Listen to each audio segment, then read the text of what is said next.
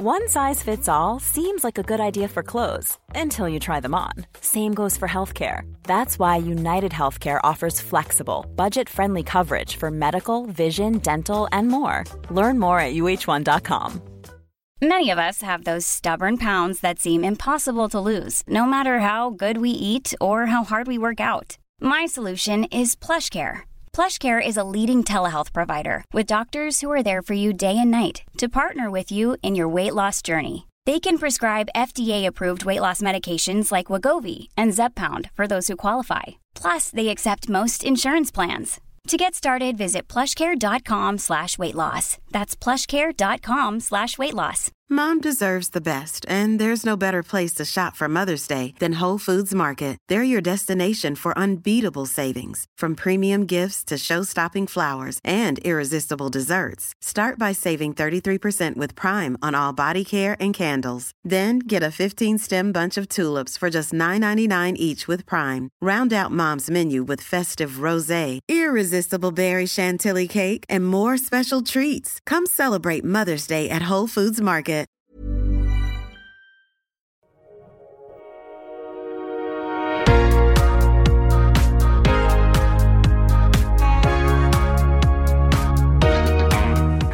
Bienvenue sur Build Yourself, je m'appelle Safia Gourari, je suis formatrice et autrice et sur ce podcast on aborde tout ce qui touche à l'entrepreneuriat. Que ce soit à travers mes propres expériences ou celles de mes invités, j'espère que ces contenus vous aideront à vous challenger et à aller au bout de vos projets.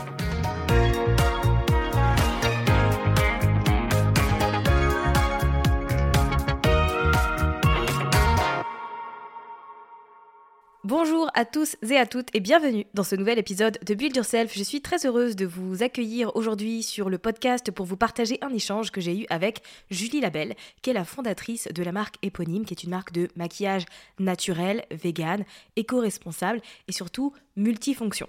Je dois vous avouer que cet épisode a une saveur un peu particulière puisque je connais Julie depuis de très très longues années, euh, puisque ça a été l'une, là, si je dirais là, première youtubeuse beauté en France. Donc pour les gens qui étaient déjà sur YouTube au début des années 2010, euh, vous connaissez peut-être le pseudo Julie Loves Mac 07. C'est un peu la personne qui nous a enseigné à nous maquiller à cette époque-là. Eh bien, je suis très heureuse de la recevoir pour qu'elle puisse nous partager son expérience, à la fois son passé, puisqu'elle a travaillé pour des grands groupes dans la cosmétique, pour finalement décidé de quitter ce milieu qui a été une sorte de désenchantement pour elle pour lancer une marque de cosmétiques en accord complet avec ses valeurs. Donc si vous vous demandez finalement ce que ça représente de créer une entreprise de ce type, quelles sont les coulisses, comment est-ce que ça se met en place, quelles sont les difficultés, quels sont les projets de Julie aujourd'hui, eh bien c'est l'épisode parfait pour vous. Donc sans plus attendre, eh bien je vous laisse avec notre échange. Bonne écoute. Salut Julie. Salut Safia. Comment vas-tu? Je vais très bien, merci. Et toi? Et Ça va très bien. Euh, je suis très contente euh, de faire cette interview avec toi. Euh, comme je te l'ai dit quand on s'est parlé sur LinkedIn, tu m'as fait découvrir YouTube et les vidéos cosmétiques. Et pour moi, ça a été genre la révolution. Genre, j'ai appris à me maquiller. Avant, je faisais n'importe quoi. Quand je revois mes photos d'avant, je me dis waouh, heureusement que YouTube est arrivé à ce moment de ma vie. Oui, et comme moi je revois les vidéos que je faisais sur YouTube, parfois je me dis pourquoi je faisais ça? c'est clair que pour l'époque, tu vois, c'était euh, c'était waouh, c'était innovant, c'était euh, juste incroyable. Avant d'arriver à cette euh, partie-là de ta vie, moi j'avais envie d'en savoir plus sur toi, à un niveau perso, et notamment quel genre d'enfant tu étais. Quel genre d'enfant j'étais? Alors moi j'étais j'étais une enfant assez solitaire. j'ai toujours été globalement je suis quelqu'un d'assez introverti et je pense que je l'ai toujours été. Et euh, j'étais assez solitaire. Moi, j'ai grandi en fait, euh, euh, franchement, j'ai grandi à la campagne, hein, très honnêtement. j'ai grandi dans un village de peut-être 350 habitants, tu vois. Enfin, je suis née à La Rochelle, mais j'ai grandi dans le sud-ouest, dans un village. Et mes parents avaient un rêve de rénover une ferme et tout machin. Et, et du coup, j'ai grandi vraiment dans la nature j'étais vraiment un peu c'était marrant parce qu'à la fois j'avais un côté un peu aventurière tu vois euh, je montais je bricolais des cabanes en bois dans le jardin euh, j'élevais des têtards enfin vraiment des trucs vraiment un peu bizarres j'étais un peu chelou il faut le dire j'étais un peu bizarre et d'un autre côté j'avais un côté un peu euh, un peu fifi et ultra coquette aussi, tu vois. J'adorais que ma maman me coiffe, me maquille, etc. Enfin, je jouais un peu la, la fille, mais j'avais vraiment cette double, on va dire, cette double enfance un peu à la fois, euh, à la fois fillette et en même temps complètement, euh, complètement aventurière et, et un peu barrée. Mm. Ouais, c'est un bon équilibre, je trouve. oui, complètement. complètement. Et du coup, ça a été quoi ton rapport à, finalement à la beauté et aux cosmétiques? Est-ce qu'à partir de là, ça a toujours fait partie de ta vie ou est-ce Mm. qu'il y a eu une espèce de coupure et que tu as repris peut-être, je sais pas, à l'adolescence ou quelque Ouais. chose comme ça? Euh, bah, en fait, ça, donc ça faisait partie pas mal de mon enfance. Euh, en effet, surtout ma grand-mère, en fait. Ma grand-mère était ultra coquette et euh, vraiment, je pense que je tiens ça d'elle, tu vois. Je me rappelle, enfin, elle, elle adorait, tu vois, euh, me montrer ses produits. Je lui appliquais sa crème Nivea, etc., tu vois. Et du coup, j'avais gardé un peu ce, ce, ce truc-là pour la cosmétique. Ensuite, quand je suis passée à l'adolescence, j'ai une partie où, euh, globalement, euh, J'étais surtout plus sur les coiffures, je sais pas, j'avais un délire avec les fers à etc. Et euh, plus tard, euh, en effet, euh, je dirais après l'adolescence, vers 17-18 ans, enfin pendant l'adolescence, mais on va dire la- l'adolescence tardive, j'ai commencé à vraiment m'intéresser au make-up en fait, en tombant d'ailleurs sur une vidéo YouTube d'une américaine à l'époque qui, euh, qui faisait des vidéos euh, sur euh, bah, plein de marques que moi je connaissais pas, euh, Mac, etc. Et moi je suis tombée euh, complètement, euh, complètement fan de ce truc-là en me disant mais c'est génial. En plus c'est des nanas euh, qui ont l'air, euh, tu vois, ultra sympas. Et ça me faisait un peu des copines à distance, donc euh, enfin des copines avec qui je ne parlais pas évidemment, mais juste euh, des copines que je regardais. Et du coup je me disais ah, c'est chouette, j'ai envie, euh, j'ai envie d'apprendre un peu plus à me maquiller. Donc c'est comme ça que je suis rentrée là-dedans. Et, euh, et que d'ailleurs j'en ai fini par en faire un peu un, métier puisque je suis devenue ensuite youtubeuse pour quelques années. Ouais, carrément. Mais du coup, à quel moment, enfin, t'avais quel âge quand t'as décidé de lancer ta chaîne YouTube? J'avais euh, 18 ans, 18 ans. Ok, et donc t'as pris une petite caméra chez toi et t'as commencé comme ça à faire des petits Bah, à l'époque, j'avais même pas de caméra, j'avais la webcam de mon ordinateur. Ok. Ouais, donc euh, vraiment très très old school, ultra pixelisé. Enfin vraiment, euh, euh, on était, tu vois, à l'époque, c'était donc 18 ans. J'avais, euh, enfin, j'étais, on était en 2008, hein, donc ça date, hein, ça remonte à, à quelques années maintenant. En 2008, si tu veux, YouTube, bon, YouTube, il y avait personne en France quasiment dessus. On était, euh, enfin, vraiment très peu nombreux. Et euh, du coup, j'ai pris ma cam, enfin, pris mon ordinateur, euh, allumé ma webcam, fait une vidéo en réponse à une vidéo. En plus, parce qu'à l'époque, tu pouvais faire réponse en commentaire vidéo. et j'ai répondu à une vidéo d'une américaine en faisant un make-up inspiré de son truc et tout. Et c'est comme ça que je suis, j'ai commencé quoi. Et à l'époque, les gens disaient ah, mais pourquoi tu continues pas? Donc il y a des gens qui tombaient sur ma vidéo, ce qui était déjà assez hallucinant. Et euh, on me demandait bah, pourquoi tu continues pas? Il y a personne qui fait ça en France. Et c'est comme ça que je suis rentrée là-dedans quoi. Mm. Ok, c'est fou. Mais attends, t'étais au lycée à ce moment-là? Non, j'étais pas au lycée. J'étais, euh, enfin, j'étais, euh, j'ai commencé en fait, je crois, de mémoire euh, pendant l'été entre lycée et la fac, puisqu'ensuite Ok. je suis rentrée à la fac. Je suis passée du lycée à la fac et c'est vraiment au début de la fac où je commençais à faire mes vidéos et j'ai eu un peu honte, donc j'ai tout arrêté. Ouais. Euh, mon père m'a dit mais qu'est-ce que tu fais Euh, Pourquoi tu te t'exposes sur internet Il y a des pervers, etc., etc. À l'époque, encore une fois, c'était très très mal vu. Mhm. Et du coup, euh, j'ai continué quand même. J'ai repris au bout d'un moment parce que mon copain m'a dit, mais c'est mon copain de l'époque me disait, mais c'est trop bête. T'adores ce que t'adores ce truc-là, pourquoi tu le fais pas? Et du coup, j'ai repris et j'ai et c'est devenu ce que c'est devenu euh, aujourd'hui, quoi. Mm. Ouais, c'est devenu une chaîne, euh, en tout cas pour les personnes qui regardaient YouTube à ce moment-là, c'était une chaîne incontournable et que tout le monde connaissait, ça c'est sûr. Toi, t'as réussi à monétiser tout ça assez rapidement? Ouais, ouais, ouais. ah, Enfin, je l'ai monétisé finalement, alors rapidement et en même temps assez tardivement pour l'époque, tu vois, parce que moi, je crois que j'ai commencé à toucher mes premiers euh, euros euh, au bout de 2-3 ans de YouTube. Et à l'époque, en fait, c'était même pas des collaborations. Maintenant, les revenus YouTube, c'est principalement euh, des collaborations marques, etc. Moi, l'argent que j'ai gagné, et d'ailleurs la plupart de l'argent que j'ai gagné, c'était juste grâce aux aux publicités qui étaient diffusées à côté de mes vidéos, tu sais, les, enfin, les pré-rolls, et etc. À l'époque, c'était vachement rémunérateur et c'est comme ça, en fait, euh, que je gagnais, euh, euh, on va dire, ma croûte à l'époque, en faisant euh, ces, ces vidéos qui étaient, du coup, euh, sur lesquelles il y avait des publicités. Oui, parce que du coup, pour remettre en contexte, il n'y avait pas Instagram comme c'est aujourd'hui, etc. Tous les outils de communication qu'ont les, les Mm. youtubeurs, les influenceurs, etc. Il n'y avait pas tout ça ah en non, fait. non, non, non, pas du tout, pas du tout. À l'époque, il n'y avait pas Insta. Moi, je pense que je l'ai eu un peu plus tard. Ou du moins, s'il y avait, moi, j'étais pas au courant. voilà. Moi, j'étais vraiment que sur, euh, que sur YouTube. euh, et Facebook, j'ai lancé... Enfin, c'est une amie, d'ailleurs, qui a lancé une page Facebook pour moi à l'époque. Euh, et on a lancé le truc comme ça. Mais vraiment, tu vois, sans aucune... euh, ambition en fait d'en faire quelque chose à l'époque. Vraiment, c'était juste ma façon de partager ma passion avec des nanas de mon âge, de filer un coup de main aussi, des conseils. Et, et la, la, page Facebook qu'on avait lancée à l'époque, c'était dans la même optique. Quoi. Il y avait une espèce de communauté, un genre de forum en fait sur Facebook sur lesquels les filles s'entraidaient. c'était trop bien. Et le blog, il est arrivé combien de temps après? Le blog, il est arrivé un peu plus tard. Il est arrivé, j'étais en école de commerce, tu vois, donc ça devait être 4-5 ans après. Euh, et là, j'avais, je me souviens, du coup, j'avais, euh, investi vachement d'argent là-dedans, euh, justement bah, l'argent que j'avais gagné via YouTube, parce que j'étais persuadée qu'il fallait avoir un espace un peu plus sympa pour échanger et tout. Et donc, on avait vraiment développé à l'époque un forum spécifique pour, pour que les filles puissent échanger. Il y avait des modératrices et tout, c'était trop bien. Tout le monde était super investi. C'était, c'était vraiment une époque assez, assez incroyable. tu as réussi à fédérer les gens, en fait, à fédérer une vraie communauté et pas juste à avoir une audience c'est des vues sur YouTube. quoi. C'est mm. aller beaucoup plus loin que ça. Bah, ça allait beaucoup plus loin que ça, je pense, parce que moi, je considérais pas ça comme une audience.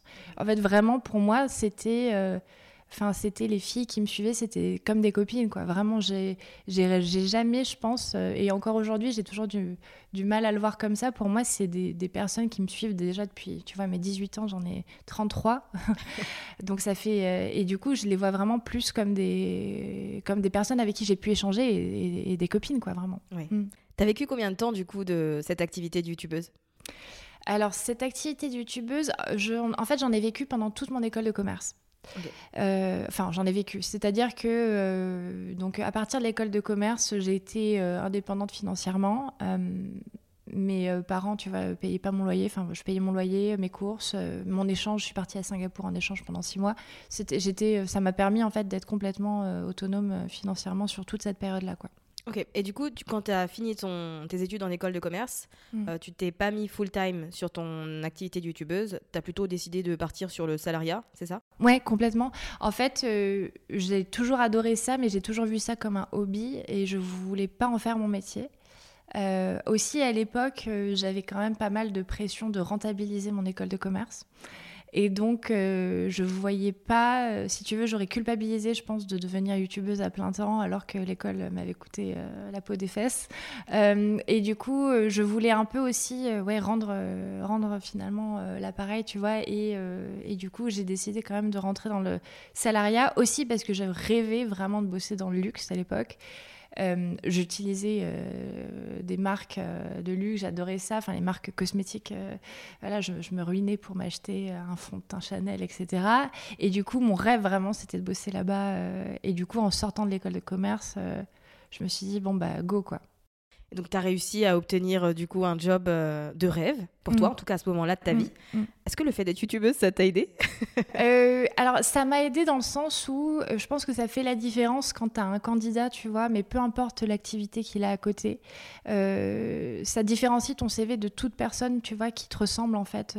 bah, tu as un truc en plus, tu vois. Moi, c'était YouTube, mais ça montrait en fait que depuis mes 18 ans, je bossais, je quelque part, tu vois, j'étais assez dynamique, j'étais aussi assez autonome, etc. Donc je pense que ça renforce en tout cas au moment où euh, tu es en entretien, le fait que tu es capable de, euh, tu vois, d'être indépendant, etc. Et, de gérer des projets, quoi. Mhm. Donc ça, ça, crée une différence et surtout peut-être que les gens aussi s'en rappellent un peu plus, tu vois. Ils se disent, bon, bah, elle, elle a ce truc en plus, tu vois. Quel qu'il soit, ça peut être, j'en sais rien. Tu fais de la musique à côté, tu vois, mais tu as une passion ou quelque chose qui t'anime, qui renforce, tu vois, un peu ton l'image euh, face au recruteur, quoi. Je pense mhm. que c'est ça qui a joué, ouais. Et du coup, chez cette marque de cosmétiques de luxe pour laquelle tu as travaillé pendant plusieurs années, tu faisais quoi? J'étais responsable innovation maquillage. Donc en gros, mon job euh, à l'époque, c'était, enfin, j'ai pas évidemment, euh, mon dernier poste c'était responsable inno. J'ai commencé stagiaire, euh, j'ai ensuite gravi, on va dire, les échelons comme ça. mon job, c'était de d'inventer les produits maquillage du futur, en quelque sorte, du futur de la marque. Donc en gros, je bossais sur les lancements à de 3 à 5 ans, donc les produits qui sortiraient dans 3 ans, dans 5 ans, etc en cherchant du coup à euh, créer des produits innovants qui n'existaient pas sur le marché. Mon job, c'était vraiment de créer ce qu'on appelle des innovations de rupture, donc euh, des innovations vraiment qui viennent changer un peu la donne, une gestuelle, quelque chose comme ça. Quoi. Sur le papier, ça a l'air très très cool. Ouais, ah, sur le papier, c'est génial. sur le papier, c'est génial. Sur l'offre d'emploi, c'était génial. dans la réalité, c'était vraiment différent. on va dire que déjà, globalement, je me suis rendu compte qu'il y avait deux choses. Il y avait la part humaine qui était un peu spéciale, on va mmh. dire, euh, avec laquelle j'étais pas forcément alignée. Je me retrouvais pas vraiment dans les valeurs, etc., euh, de la boîte, dans la façon dont étaient traitées les, les, euh, les personnes qui travaillaient dans cette boîte-là. Et aussi, il y a eu ce côté où je réalisais qu'en fait, mon taf, petit à petit, tu vois, ça a pris un peu de temps pour que j'en prenne conscience, mais je réalisais que mon métier finalement, c'était d'inventer des, produits en fait, de créer des. Au-delà de créer des innovations de rupture, comme c'est écrit sur le papier, c'est aussi, tu vois, inventer des besoins superflus à des personnes, en fait, et, leur créer finalement euh, le, millième primer de finisher de maquillage qui, finalement, en soi, n'est pas forcément utile, mais pour créer du bise, on, le crée, tu vois. Et du coup, ça finalement, ça, le voyant de l'intérieur, ça m'a un peu, ça m'a un peu écœuré. Et je me suis en fait, ça m'a quasiment dégoûté hein, du, du, make-up à cette époque-là. J'ai pris un peu une pause après pour, tu vois, aussi euh, euh, reprendre, on va dire, euh, le contact avec cette passion-là parce que ça m'avait un peu écœuré, quoi. Mm. comment tu. Enfin, je trouve le je sais pas si c'est le bon terme, désenchantement. Mm. Et le fait d'être dans ton job de rêve et de mm. te rendre compte que c'est pas du tout ce que tu avais imaginé, comment tu te sens à ce moment-là?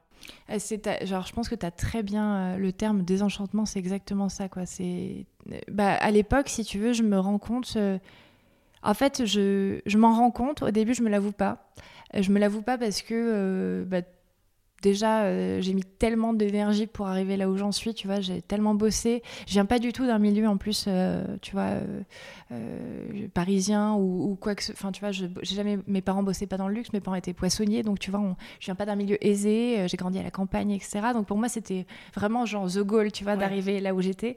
Et donc, du coup, bah, finalement réaliser que ce truc là c'était pas c'était pas c'était pas ce que j'avais imaginé j'ai mis un peu de temps et j'ai mis un peu de temps à me l'avouer tu vois.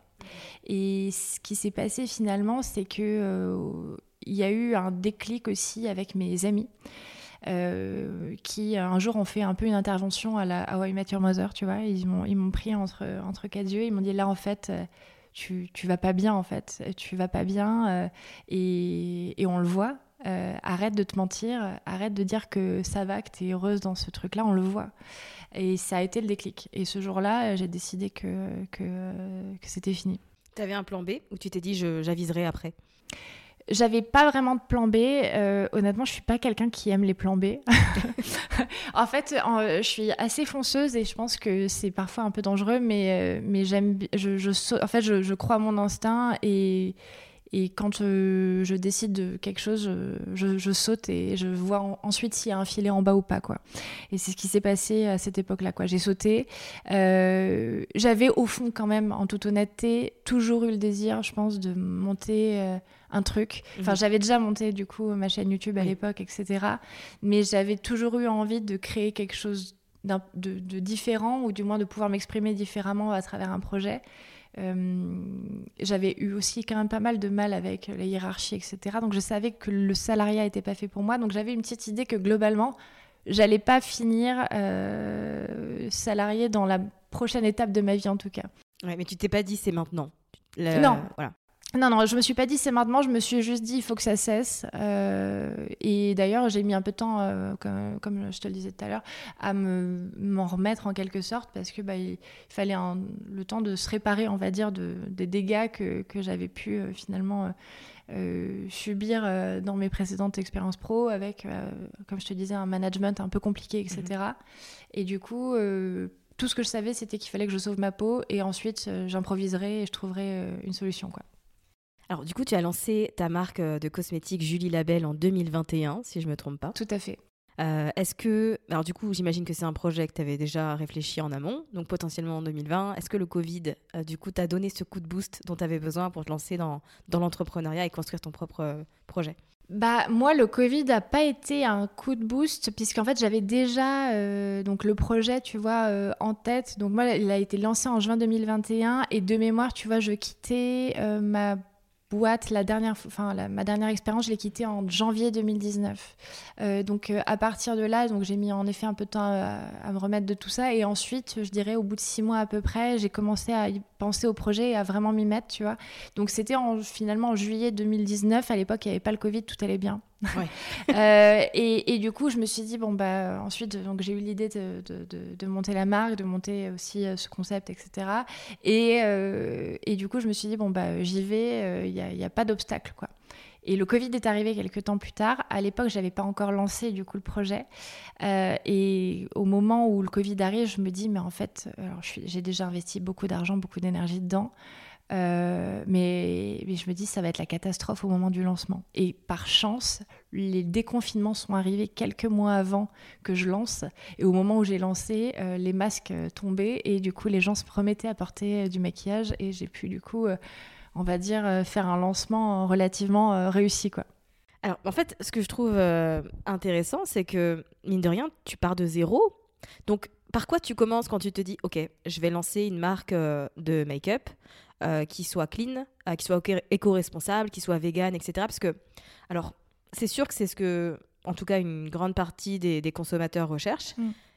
Mais en fait, c'est hyper dur à produire. Enfin, je suis pas de ce côté-là, j'ai pas d'expérience, mais je sais déjà que le Made in France c'est compliqué. Alors que j'imagine que à ce niveau, ou en tout cas avec tes exigences et pour produire un produit qui correspond à tes valeurs, mm. ça a dû te demander aussi euh, mais pas mal de boulot. Donc, par quoi tu commences quand tu dis, ok, je lance ce projet-là? Bah, première chose, déjà, tu te dis, enfin, moi, en tout cas, comment, comment ça s'est passé, c'est je me suis dit, je vais répondre à une frustration que je connais. Je pense que, enfin, c'est le cas d'ailleurs de pas mal d'entrepreneurs, etc. Mais en gros, le premier truc, c'est quelle idée, tu vois, tu as, ton projet, qu'est-ce que tu veux vraiment faire comme produit.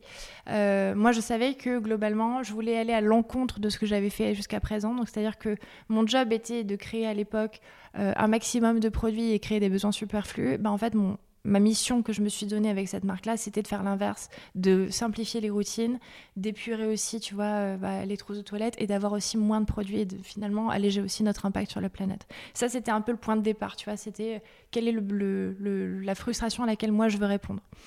Euh, et ensuite, du coup, une fois que j'avais l'idée du produit, etc., bah, je suis allée chercher, première chose, un fournisseur. Par chance, parce que j'étais euh, dans l'innovation make-up euh, pour des grands groupes, j'avais pas mal de contacts, je connaissais beaucoup de fournisseurs, de laboratoires, etc. Et donc, je les ai démarchés. Ce qui était marrant, c'était que je les ai démarchés, mais du coup, plus sous la casquette euh, Julie Labelle, euh, une responsable innovation maquillage pour une grande marque de luxe, mais Julie Labelle toute seule chez elle, euh, qui essaie de monter son truc. Et du coup, il y a beaucoup de personnes qui m'ont fermé la porte, beaucoup de labos qui refusaient de travailler parce que bah, j'étais toute seule, parce que, en plus de ça, tu as des minimums de quantité dans cette industrie qui sont énormes. Et du coup, bah, il y avait des contraintes que moi, je pouvais pas tout simplement euh, tenir, tu vois. Euh, et du coup, j'ai fini par trouver un labo, mais j'ai dû passer des entretiens. C'était un véritable entretien, euh, quasiment un entretien d'embauche, pour prouver qu'il fallait me faire confiance et que, en gros, ils pouvaient bah, bosser avec moi, etc. Et ils ont accepté, du coup, de réduire leur quantité pour me donner une chance de, de me lancer, quoi. Ah oui, c'est déjà, faut être motivé, quoi. Si tu l'es pas, euh, je pense que ouais. déjà dans cette étape-là, tu, tu, baisses les bras. Déjà, ouais, déjà, il faut déjà avoir pas mal de motifs. Déjà, rien que sur cette étape-là, en effet, euh, faut, euh, faut en vouloir, surtout dans le make-up. En fait, en soins, c'est un peu plus facile parce qu'il y a plus de façonniers en France. Mais le maquillage, c'est une expertise qui est assez rare en France. En fait, il y a peu de, de, laboratoires qui sont spécialisés là-dedans. Et c'est souvent des, des procédés de fabrication qui sont beaucoup plus complexes. Et donc, du coup, c'est d'autant plus difficile de trouver un fournisseur. Donc ouais, premier truc, tu trouves un fournisseur. Euh, évidemment, tu trouves une façon de financer ton projet aussi, ce qui mine de rien est importante. Euh, moi, ça a été mes économies et euh, aussi ma, de la love money, donc mes proches qui ont filé un coup de main, un coup de pouce pour pouvoir lancer le, le projet, quoi. Et ça a été quoi les. Est-ce que tu te souviens d'autres euh, challenges, hormis le fait de trouver un fournisseur, euh, qui t'ont peut-être euh, pas découragé, mais qui t'ont rendu la vie dure quand tu as décidé de te lancer, ou peut-être même maintenant Tu en as encore? Alors, des challenges, je pense que j'en ai tous les jours ou presque. non, par contre, en effet, il y en a eu plein. Honnêtement, il y en a eu, enfin, il y en a eu plein. Typiquement, même avant de chercher un fournisseur, enfin, je cherchais également du coup à déposer le nom de marque. J'ai fait deux dépôts de marque loupés à l'INPI. Euh, parce qu'en fait, bah, il y a beaucoup de marques qui sont déjà déposées par euh, les grands groupes. Et donc, du coup, en fait, c'est très difficile de trouver un nom qui est disponible et qui te plaît. Euh, et c'est d'ailleurs pour ça que, du coup, que j'ai fini par prendre mon nom, tout simplement. Et, mine de rien, tu vois, j'ai déjà paumé pas mal d'argent comme ça, parce que quand tu fais un dépôt de marque, tu sais que après, évidemment, s'il y a des problèmes avec ou pas. Quoi. Donc, tu le déposes, ça passe, et ensuite, bon, bah, si, si ça pose problème, tu le sais après. Quoi. Donc, des challenges, j'en ai eu pas mal il y, a eu ça, il y a eu, euh, même quand tu formules un produit naturel, comme euh, c'est le cas pour nous, il y a énormément de contraintes, ce qu'on appelle de, de, stabilité de fabrication. Il faut que le produit, tu vois, il tienne à, à 40 degrés euh, pendant trois mois, etc. Et quand tu formules avec du naturel, évidemment, tes produits sont beaucoup plus sensibles en quelque sorte.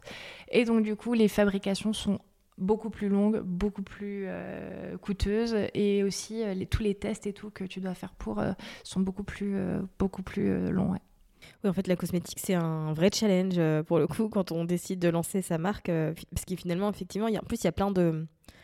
Pas de restrictions, mais de choses à respecter, de règles, etc., puisque c'est un produit que les gens vont mettre sur eux. Mm. Est-ce que ça t'a facilité les choses ou est-ce que ça te les a compliquées de faire des produits euh, entre guillemets multifonction puisque bah, ça peut être un blush, ça peut être un rouge à lèvres, etc. Mm. Donc euh, la touche, est-ce que euh, du coup ça a facilité les choses ou au contraire c'était un plus grand challenge. C'était en effet c'était un challenge, c'était on va dire la, cerise sur le challenge, tu vois. C'était vraiment déjà monter une marque de cosmétiques, je pense que c'est assez complexe en effet. Seul. et seul en plus, mais trouver en plus vouloir faire un produit qui fait trois usages en même temps et qui soit non déceptif sur les trois zones du coup, lèvres, yeux et joues, c'était euh, franchement un vrai challenge. Et ça rajoutait des contraintes, bah, déjà de formulation parce qu'il faut que ton produit soit évidemment safe sur les trois zones, mais aussi il faut, comme je te le disais, qu'il soit, euh, bah, qui, fonctionne, quoi. Tu vois, que les gens le trouvent chouette sur les yeux, les lèvres, les joues, que euh, globalement tu arrives à mettre le curseur entre un produit qui va tenir sur les yeux et qui va être confort sur les lèvres, qui va pas coller,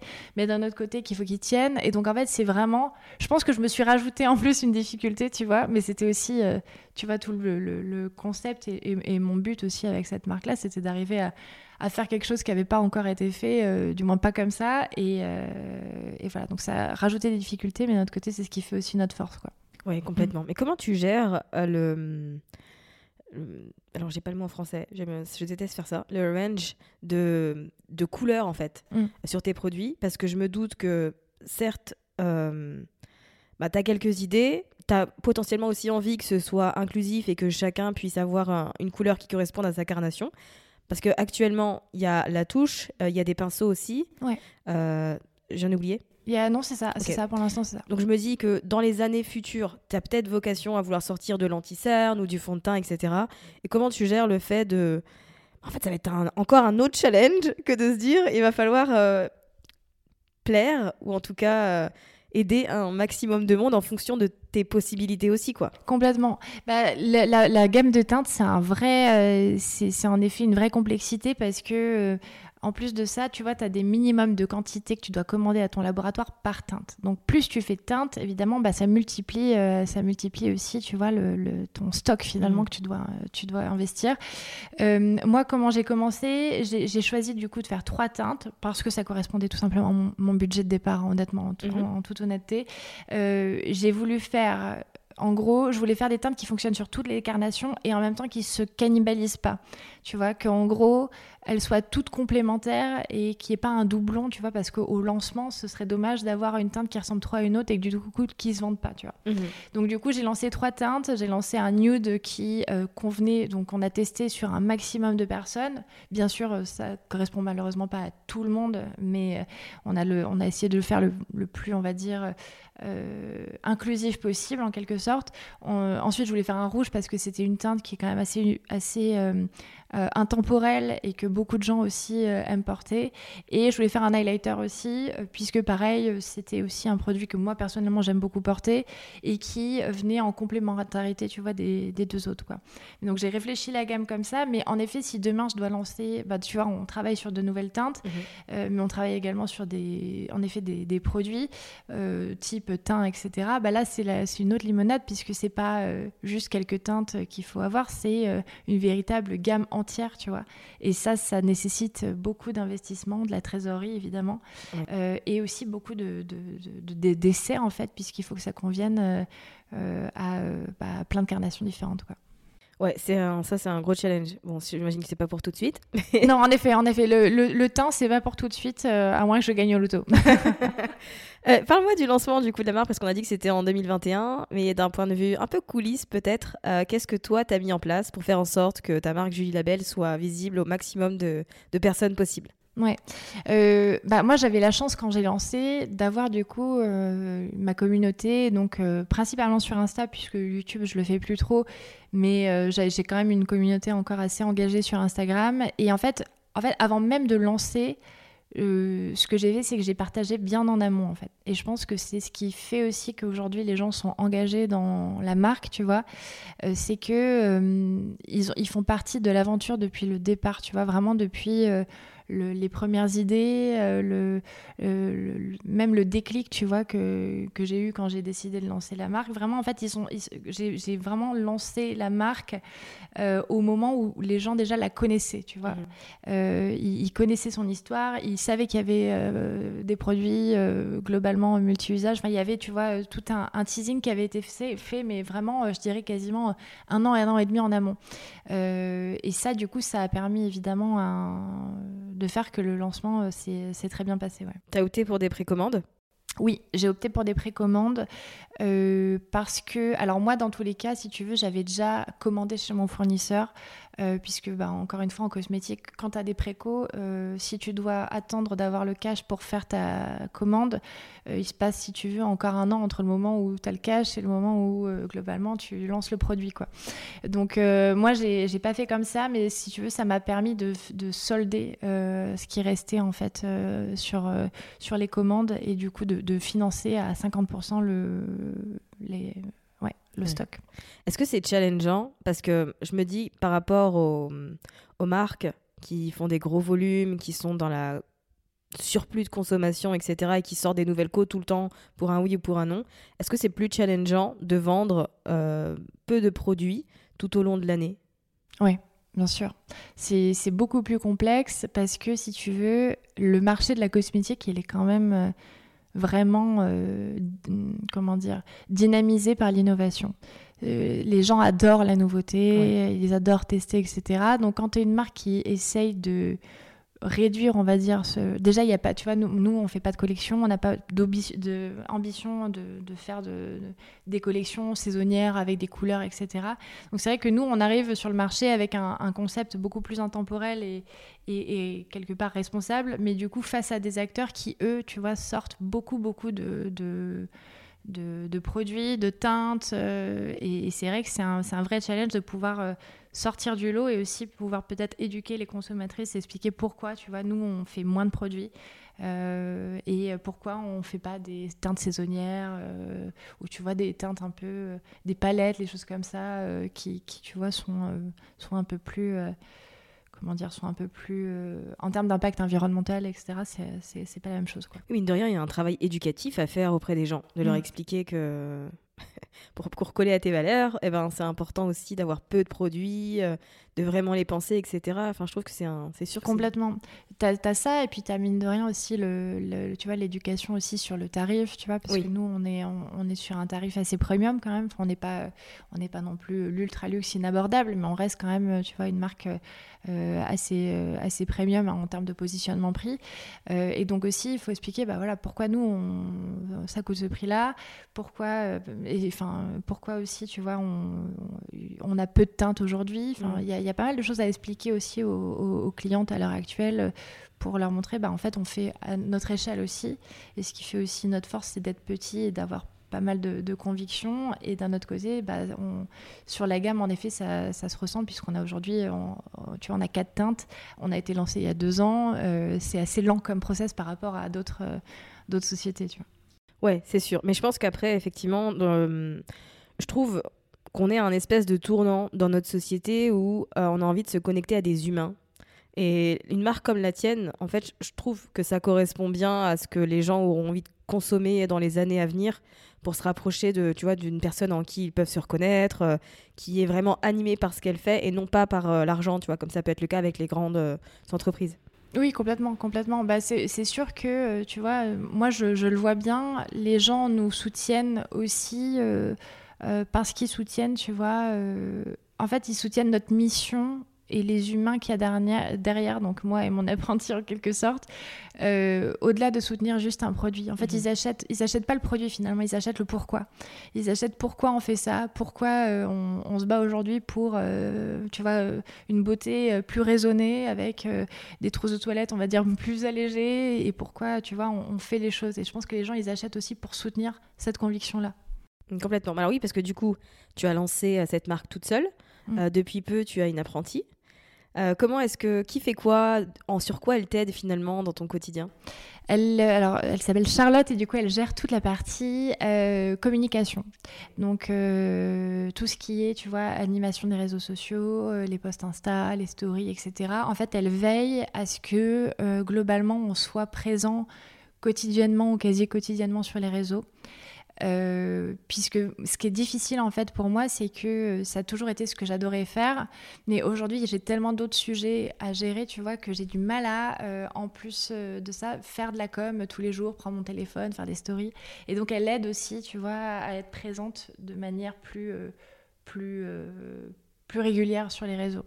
Et sinon, euh, en termes de casquettes, moi je porte à peu près toutes les autres casquettes du coup. C'est ce que j'allais te dire, du coup, c'est toi qui prépares les commandes, qui gère le site, euh, toutes ces choses-là. Les commandes, on les fait encore euh, en interne. Je pense qu'on va bientôt passer chez un logisticien parce que ça devient. voilà, j'ai envie de, on va dire, de mettre mon temps sur des choses un peu plus précieuses.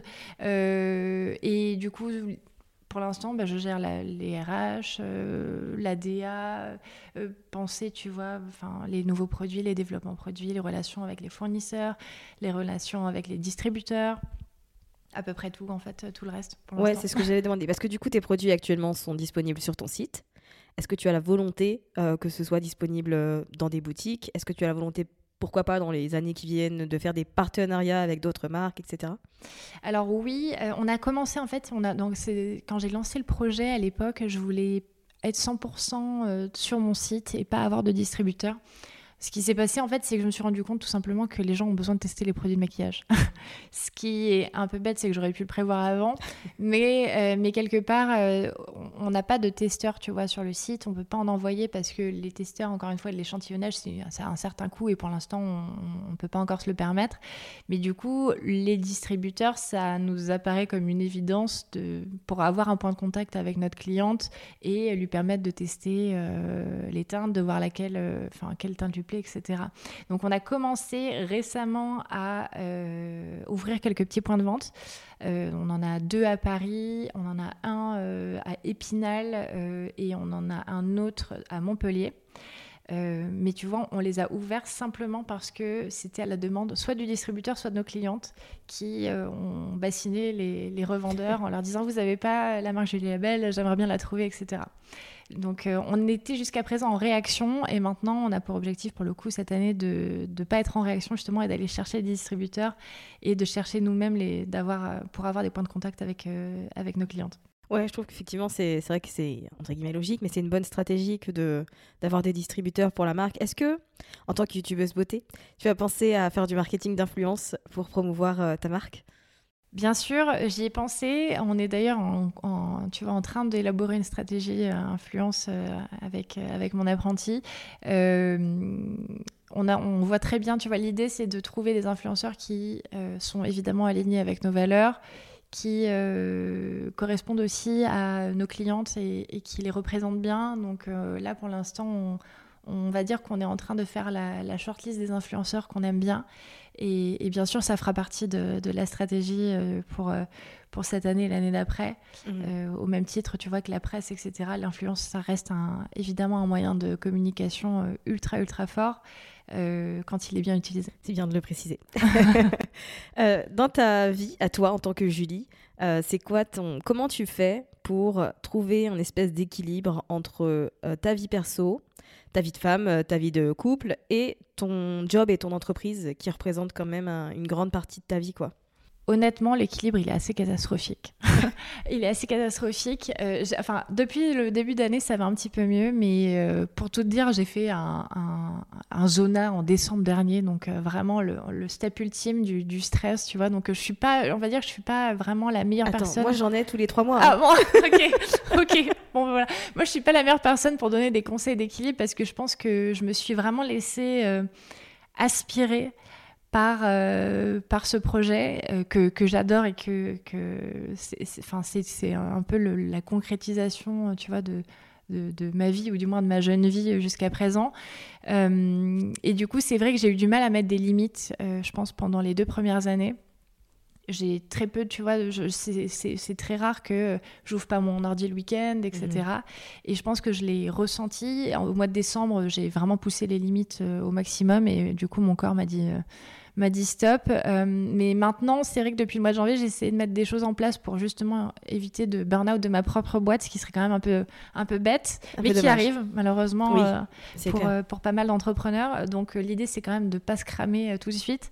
Donc j'essaye un petit peu de, de, de garder, on va dire, une hygiène de vie un peu plus saine de dormir beaucoup, tu vois, pour essayer aussi de, enfin, de dormir beaucoup, de dormir correctement, on va dire, suffisamment pour être en forme le lendemain. Je fais aussi pas mal de, petites marches dehors pour essayer, tu vois, de, de garder aussi un peu euh, de l'énergie et en même temps de voir autre chose que mon écran d'ordinateur. Ça, c'est un, petit détail. Moi aussi, je le fais, mais ça a changé euh, complètement mon mood, je trouve, que de couper et de juste sortir, prendre l'air de.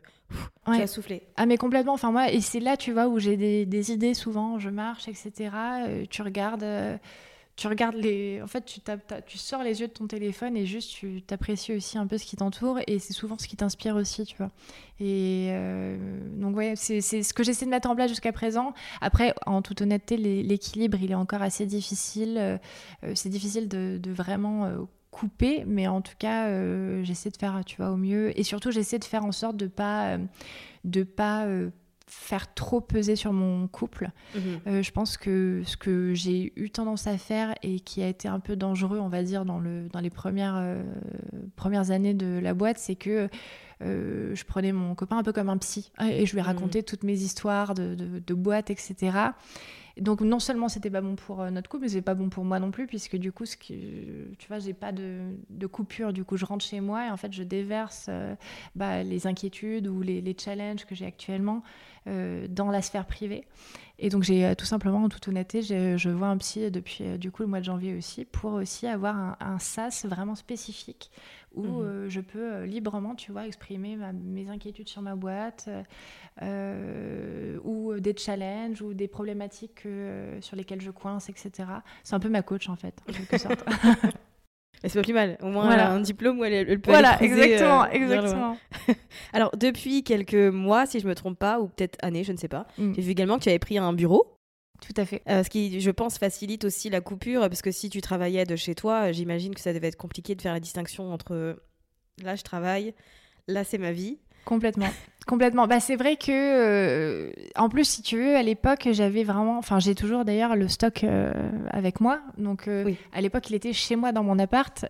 mon appart fait 35 mètres carrés. Donc, autant te dire que je vivais entre les touches, pour le coup, entre les, mes produits. et il y avait absolument aucune coupure vraiment du coup puisque je travaillais de là-bas.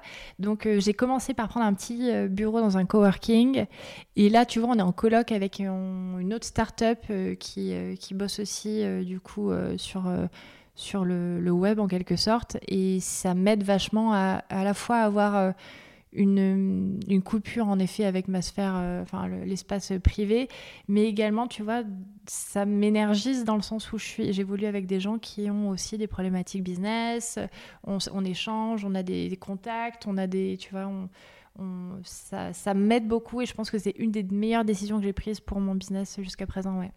Ouais, c'est clair que c'est important à la fois l'entourage et le fait d'avoir des personnes qui vivent la même chose et aussi de couper finalement dans le quotidien, c'est ça n'a il y a rien d'égal à ça, je trouve pour faciliter en tout cas parce que c'est sûr que l'équilibre euh, je pense que c'est une quête un peu euh, qui s'arrêtera jamais, tu vois. Ouais. Mais au moins ça facilite un peu ça au quotidien. Ah complètement, complètement. Et puis, euh, et puis ça me donne une, tu vois, une petite excuse pour faire ma, soit ma marche matinale ou venir au, Ouais. au bureau en vélo. Et je vais, j'arrive et je suis, euh, tu vois, vraiment, je, je ressens vraiment une coupure entre les deux. Ça fait, ça fait du bien, ouais.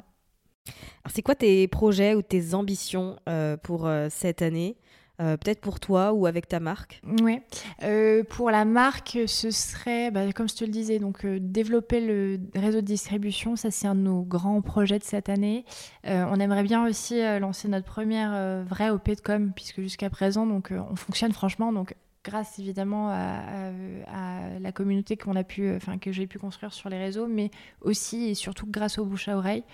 Euh, et aujourd'hui, enfin, si tu veux, ça a ses limites évidemment. Oui. Dans, dans- si on veut grandir aujourd'hui, on doit aussi mettre les moyens derrière. Donc l'idée, ce serait de lancer aussi cette année notre première OP de com avec en effet donc euh, une, euh, une OP influence, euh, de la presse, etc. pour, pour se faire connaître et, et sortir un petit peu de, de- de la communauté qu'on a aujourd'hui.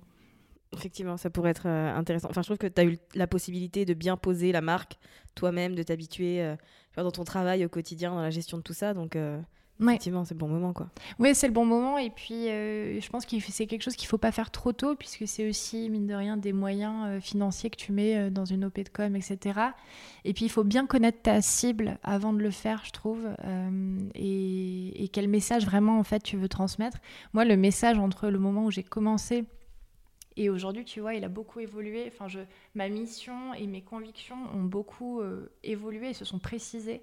Et je pense qu'aujourd'hui, notre message de communication, il est plus fort qu'il l'a été parce que euh, j'ai eu tout simplement le temps aussi de grandir avec le projet et de, et de me rendre compte de ce que je voulais affiner, pas faire, faire, etc.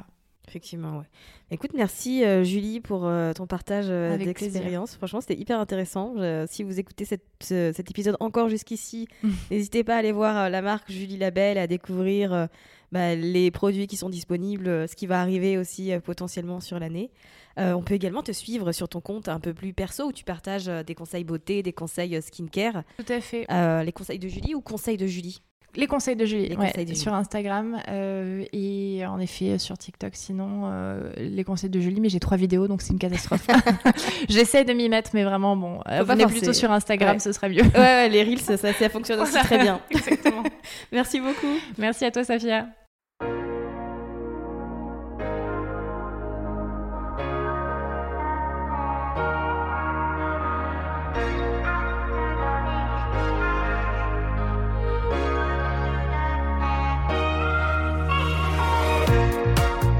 Merci d'avoir écouté cet épisode jusqu'à la fin. Si vous l'avez apprécié et que vous avez envie de soutenir le podcast de manière totalement gratuite, n'hésitez pas à le partager autour de vous, à vous abonner et à laisser un avis sur Apple Podcast ou Spotify.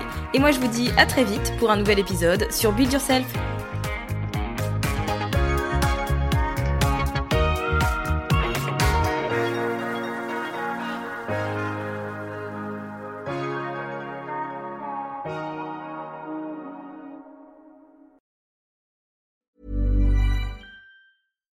Deserves the best, and there's no better place to shop for Mother's Day than Whole Foods Market. They're your destination for unbeatable savings, from premium gifts to show-stopping flowers and irresistible desserts. Start by saving 33% with Prime on all body care and candles. Then get a 15-stem bunch of tulips for just $9.99 each with Prime. Round out Mom's menu with festive rosé, irresistible berry chantilly cake, and more special treats. Come celebrate Mother's Day at Whole Foods Market.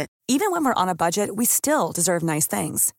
Quince is a place to scoop up stunning high-end goods for 50 to 80% less than similar brands.